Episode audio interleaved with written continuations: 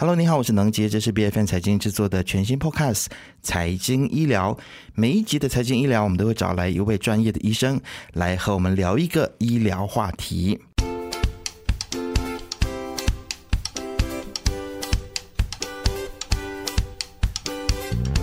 今天我们要来聊的这个话题呢，我相信很多的朋友也都还蛮关心的，叫做呃，俗称叫做大肠癌，但其实它有很像有一个名称哦，是可能是比较医学方面的名称，叫做结直肠癌。那么其实不管是结直肠癌或者是大肠癌呢，它是一个普遍不过的一个癌症。那么根据大马卫生部国家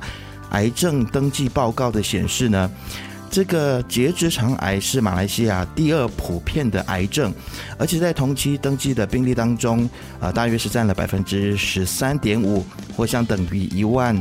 五千五百一十五个病例啊。那所以其实这样子这么一个普遍的一种的癌症的类型，其实我相信，呃，大家不管是对于它的这个防范的意识，或者是说对于它的基础的认识呢，我相信，呃，今天在这个节目当中，都希望说跟大家一起来认识这样子的一种的疾病，也让大家更了解如何去警惕它、防范它，或者是如果真的是有遇到这样子的问题的话，我们应该要如何的去治疗它。所以今天呢，我们就邀请到了 Park City Medical Center。的普通及大肠外科顾问刘志伟医生来到我们的节目当中，为我们大家来讲解一下究竟什么是结直肠癌或者是大肠癌。我们欢迎刘医生，欢迎你。好，好好，谢谢你。是。那么刚刚我们就有聊到说，其实大马人呢，对于这个结直肠癌还是处于一个不是很了解的阶段。那么在节目的一开始呢，可不可以请刘医生先来跟我们解释一下，究竟什么是结直肠癌，还有它究竟是一个怎样子的一个癌变呢？好的，好像啊，你刚才所说的，就是大肠癌或者是结直肠癌，在马来西亚其实是相当普遍的，只是很多人对这个还是没有一个很好的醒觉。所以现在有这个平台，我觉得是一个很好的平台，这样子我就可以解释的比较详细一点。顾名思义，大肠癌就是长在我们的大肠里面的癌症。那刚才你提到说结直肠癌，其实我们的大肠是我们的消化系统的最后一一段肠，它是分为结肠跟直肠。嗯，所以我们把它概括在一起，就称为大肠癌。这样子，嗯，我们的大肠的构造其实最里面那一层是黏膜。癌症通常都是从那黏膜那一层开始，它可能开始的时候只是一个小小的息肉，然后随着时间的演变，它就会慢慢的越长越大，然后开始经过一个癌变，然后最终成为大肠癌。是，那其实呃，在了解了什么叫做这个结直肠癌或者大肠癌之后呢，我就想要请教一下医师啊。现在我们普遍上呃，就是在医学里面的报告，或者是你们在呃整个治疗的过程，你们发现有没有发现说，究竟会造成这种癌症的主要的原因有什么呢？其实造成癌症的这个原因有很多，不是单单一个原因。所以有时候我们是防不胜防，然后基本上在这个造成这个癌症的这个原因方面，我们可以分为两大类，一个就是可以改变的因素，另外一个就是不能改变的因素。是，不能改变的因素就比如说我们家族里面有人患上大肠癌，这是因为我们的基因的问题，我们不能改变我们的父母。然后我们的那个，或者是我们曾经患有大肠息肉，我们知道息肉都是大肠癌的前身，所以这些都是我们不能够改变的一些风险因子。然后可以改变的风险因子，就比如我们的饮食方面，比如讲我们时常摄取一些啊高脂肪、低纤维的食物，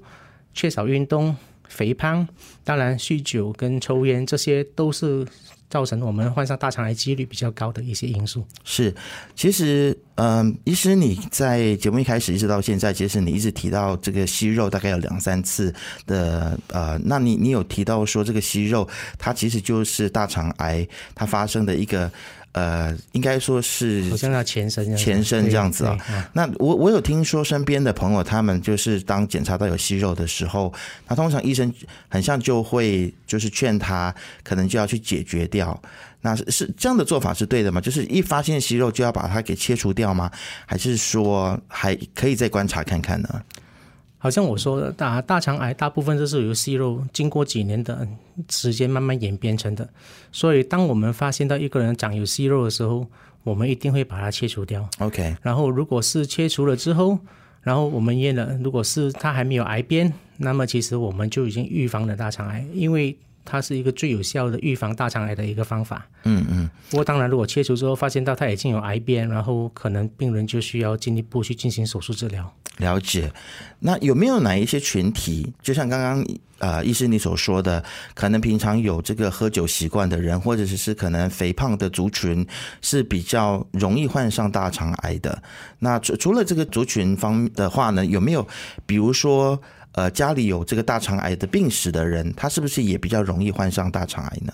是的，如果家族里面有大肠癌的病史，尤其是有两个或以上的人患上大肠癌，那么我们就要考虑到他是不是有这个基因在他们那个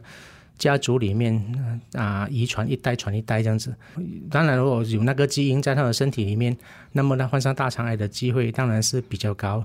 通常我们发现到，如果是家族里面患上大肠癌的人，他的年龄是比较年轻的，比如说三十多岁、四十多岁患上大肠癌，那么我们更加要注意，可能是因为有那个基因的关系。嗯嗯，当然，另外一方面，在马来西亚是一个多元种族国家，我们也发现到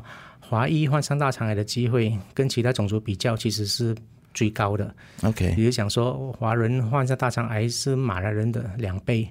那同样的现象也发现在新加坡，新加坡也是华裔患上大肠癌的机会也是比较高。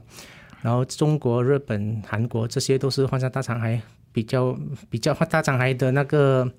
发病率比较高的地方，所以这些可能是因为我们的基因的关系嗯。我相信，其实医生这么说呢，很多听我们节目的朋友都是华人啊。那呃，可不可以请教一下医生，为为什么华人的几率比较高？跟我们的这个饮食习惯有关系吗？还是跟我们的基因有关系呢？我觉得饮食习惯在马来西亚作为种族国家，华人、马来、印度人基本上饮食方面其实都是差不了多少。嗯嗯，所以我觉得这这一方面基因的那个啊那个也重要性比较比较多。OK，好，这个基因的因素可能就比较高一点点了。好，那么其实有听说一种说法，就是呃，可能不同的这种的病症啊，跟年纪也是有关系。那其实大肠癌是不是跟年龄也有关系呢？会不会说年纪比较大的人就比较容易患上大肠癌，年纪比较轻的人就比较不容易呢？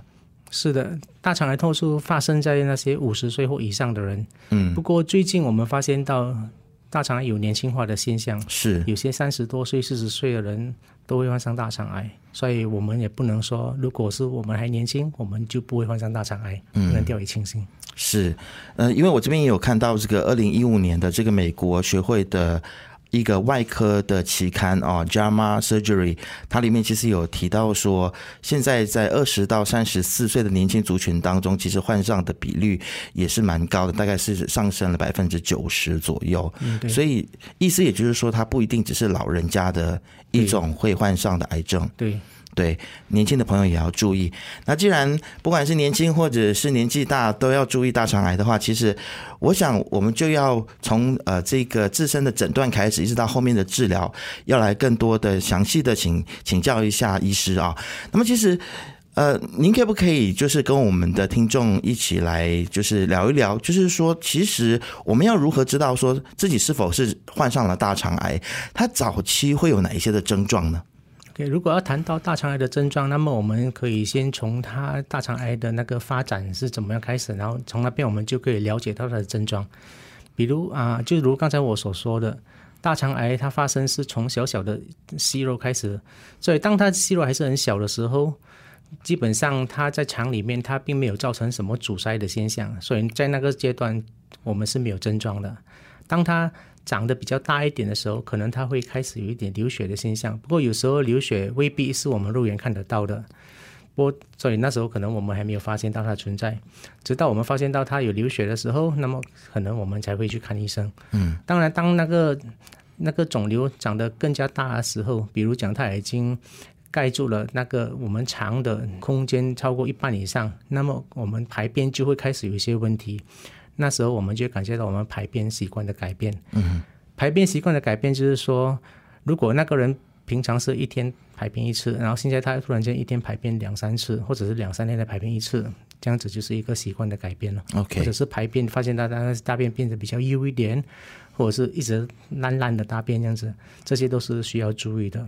当然，如果是还没有去发现它的存在，让那个癌症继续长下去，当它已经是大概把我们的那个整个长的空间那个洞都已经遮盖的时候，那么我们就会排便困难，然后可可能就会阻塞、腹胀之类这样子。嗯然后如果是讲说那个癌症它入侵到主要的大血管，那么可能就会大量失血。当然，我们不希望等到那时候才发现它的存在。OK，所以呃，就好像刚才我说，当它很小的时候，通常是它还不会造成什么症状，所以早期的肠癌其实是没有症状的，这一点我们要很注意。是您您刚刚所说到的一些症状哦，可能比如说排便的次数，嗯，可能每个人因为这个生活习惯的不一样，可能一天都有些人可能是一天一次，那有些人可能一天两到三次，是不是说排便次数变多了，或者是一直一路以来都是多，那就会有这个大肠癌的这个风险比较高？不是这样子，这样正常的排便习惯可以是从一天两次到三次，到两三天一次，那都没问题。嗯哼。不过如果是他有一个改变的现象，比如讲说，如果那个人一天是排便两三次的一路来，然后现在突然间一天才一次，或者是隔天才一次，那么就要注意了。OK，并不是说这个数量平常就比较比别人多，就有风险比较高，而是这个习惯的改变，对可能从一次变成两三次，或两三次变成一次，这一种的数量的改变的话，可能就是要注意。那么当然还有一些其他的症状，刚刚医师有提到，大家可以注意一下啊。那如果我们真的是到医院里面去检查，然后诊断之后呢，很不幸的发现自己是患上了大肠癌的话，那我们应该要怎么样子去面对它？因为很多人都闻癌色变哦，一听到癌症就觉得非常的害怕，所以可能医生你可以跟我们讲一下，说在心理上，还有在这个我们呃行动方面啊，在去处理癌症的时候，我们第一步应该要怎么做？OK，当然，如果当一个人被诊断患上癌症的时候，嗯他肯定是非常伤心。嗯，不过伤心归伤心，事实还是要接受。是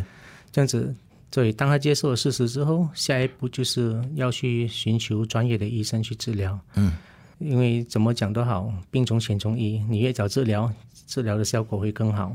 因为如果是从研究我们发现到，如果是早期的肠癌，治愈的机会其实是相当高的。如果等到它已经是中期或晚期的话，治愈的机会就比较低，或者是治好了之后再复发的机会也是比较高。嗯，所以啊、呃病从浅中医是很重要。是然后有些人可能会觉得说，如果我去看啊、医生的话，可能就要开刀啊，就要化疗之类。不过，然后他们就会去寻找一些偏方啊、一些土方之类这样子。不过，我要告诉大家，就是说，我们医学上我们所做的每一个医疗的方式，要怎么去医治某一种疾病，都是通过一系列的那些研究而得出的结论。我们是循证医学，所以都是有证据说这样子治疗方法是有效的，我们才会去进行。所以这一方面很重要，千万不要去相信一些偏方，以免耽误了治疗。嗯是然后还有另外一方面，就是有些人他们患上癌症之后，他们就开始觉得是不是我饮饮食习惯的问题造成的，然后开始就 OK，突然间就改变了饮食习惯，可能不吃肉、不吃鱼啊，不吃啊那些那些营高营养的食物，那样子的话，他又吃他又吃的不够好，所以变成他身体的营养情况就会营养不良营养不良，嗯，这样子造成身体的免疫系统也更加差。是这样子的话，当他去进行治疗之后，复原方面就会更加慢。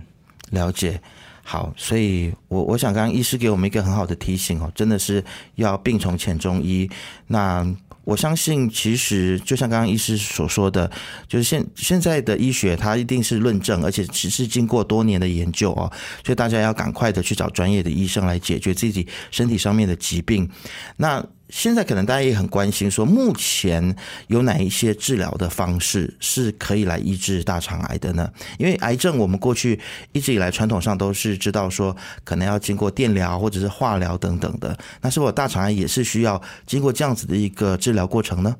啊，对呀、通常到在我们诊断了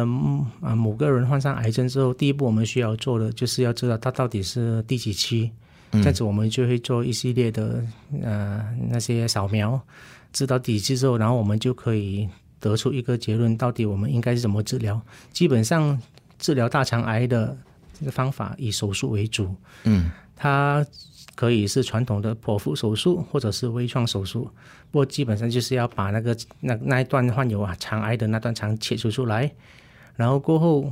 我们再看详细的那个分期，这样我们切出来那一个那个癌症，我们拿去化验之后，是知道了正确是第几期之后，才决定说到底病人需不需要进行化疗。嗯，不过如果是直肠癌的话，因为它的位置是在我们盆腔里面，所以如果是它的分期在在手术前我们做的那些扫描，我觉得它的分期是第三期或以上或这样子，我们有很大可能性是需要先电疗，先把那个癌症给缩小，然后再进行手术，这样子能够把癌症切除的干净的机会会比较高。嗯，当然现在也是有一些新的治疗方法，比如讲标靶治疗之类，那些通常都是需要经过特别的那个基因检测，看是不是适合进行标靶治疗才会进行。OK，所以还是要去经过一些的诊断，还有这个化验之后，知道是你本身是在第几期，然后医生才能够去为你想出一个合理的或者是适合你的一个治疗的方案。对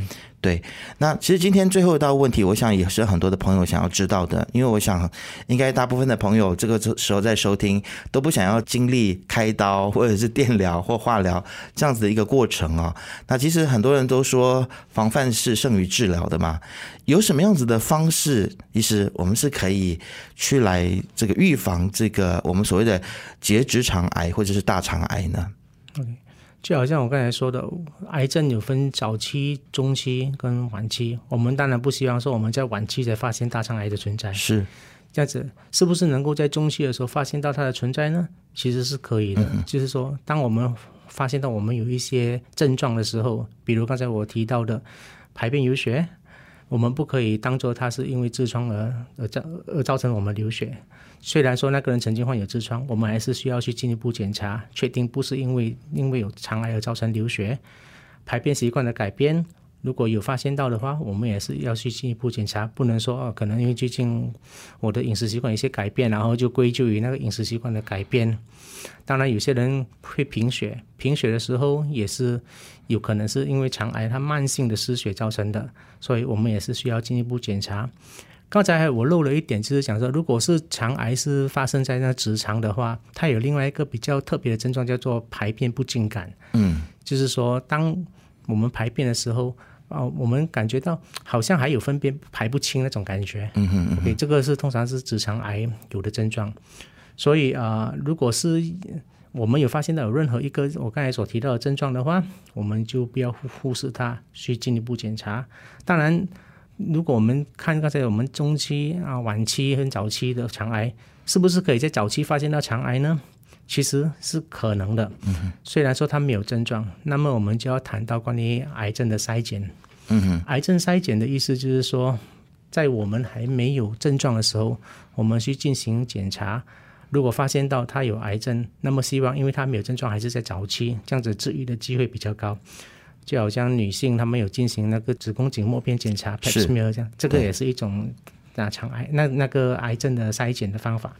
那么大肠癌筛检的方法其实有好几好几个方法，根据指南，我们可以最简单就是检查我们的粪便。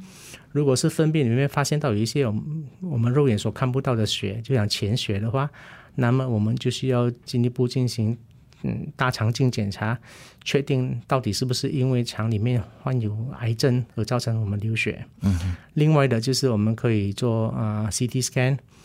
特别的 CT scan，它是有那个虚拟大肠镜这样子。如果发现到里面有哪里有怀疑可能有长肿瘤的话，那么我们就要去进行大肠镜检查来确定。当然，我们也是可以直接做大肠镜检查。如果是发现到里面有息肉什么之类的话，那么我们直接可以跟它摘除。嗯，那么啊、有些人是提到说，验血方面是不是也是可以可以当做一个筛检的方法呢？很多人在做健康检查的时候，他们都会验这个啊肿瘤标志 CEA。这个标志其实它的准确性并不是很高。如果是根据一份研究报告，有三十八八仙的人，他们虽然是已经确定患有大肠癌，不过他们的 CEA 指数还是正常的。所以验血是不能够拿来排除或者是诊断大肠癌，这一点是非常重要。哦，然后那么我们要应该要在几岁的时候开始进行筛检呢？因为肠癌有年轻化的现象，所以现在根据指南，筛检的年龄是定在四十五岁。就是说，我们到了四十五岁之后，我们需需要进行肠癌筛检。当然，如果是我们家族里面有人患上癌症、肠癌的话，或者是我们自身有一些比较高风险的一些啊情况，比如讲说 inflammatory bowel disease，哦，嗯，或者是有一些基因的问题，造成我们肠里面有很多细肉啊、FAP 之类这种遗传的那种疾病的话，那么我们筛检的年龄就要更早。OK，哦，是，嗯，所以意思就是说，我我们要来预防大肠癌，其实跟很多其他的疾病也都一样，特别是癌症，其实呃就是提前的，就是定期的来做身体的检查或者是筛检很重要。那或许在生活的形态上面，是不是也要做出一些调整？比如说体重过重要做体重管理，那饮食方面是不是平时也要多注意，就是多蔬果这样子这种饮食习惯呢？也是，对，刚才就好像刚才提到的那些那些危险因子，如果是那些可以改变的，我们就尽量去改变哦。嗯那不能改变呢，比如讲说家族史那些，我们不能够改变我们家族。嗯然后还有就是另外一个就是息肉啊，另一个点我要谈到就是，有些人他们照了大肠镜之后，他们发现到他们里面长有息肉，那么摘除了之后，好像之前我们所说过的，我们是需要定期的去进行检查。嗯，因为如果他他曾经长有息肉，他在长息肉的机会是比较高的。嗯，所以我们如果是发现到有息肉的话，我们就要尽早切除。因为如果我们可以以这样的方法来预防大肠癌，而不等到它已经变成癌症才来治疗的话，除了在费用方面是便宜很多，另外一方面是当它变成癌症之后，你未必医得好。嗯，好、所以这一点很重要。是，然后有一点，刚才我忘记谈到关于那个癌症筛检的，就是筛检其实只是适合那些没有症状的人哦。如果是已经有症状，比如讲说有大便习惯改变，或者是有大便有血，或者是排便不尽感之类的话，那么他不是去进行筛检，他是应该是去找医生进行检查，看到底原因在哪里。是，所以如果已经有症状的话，就不是筛检啊，就是要做进一步的检查了。这个是医师今天给我们在最后的时候一个很特别的提醒啊。今天非常感谢 Park City Medical Center 普通及大肠外科顾问刘志伟医师来到我们的财经医疗当中，跟我们来聊到的关于就是大肠癌，不管是在前期的症状，还有后续的一些的治疗的这些的议题，让我们今天都有更深刻的了解。谢谢医师。好，谢谢你。财经医疗是 B F N 财经制作的节目，你可以在财经的网站 c a i j i n 点 m y B F N 的网站，或者是 B F N 的 App 以及各大播客平台听到我们的节目。财经医疗，我们下次见。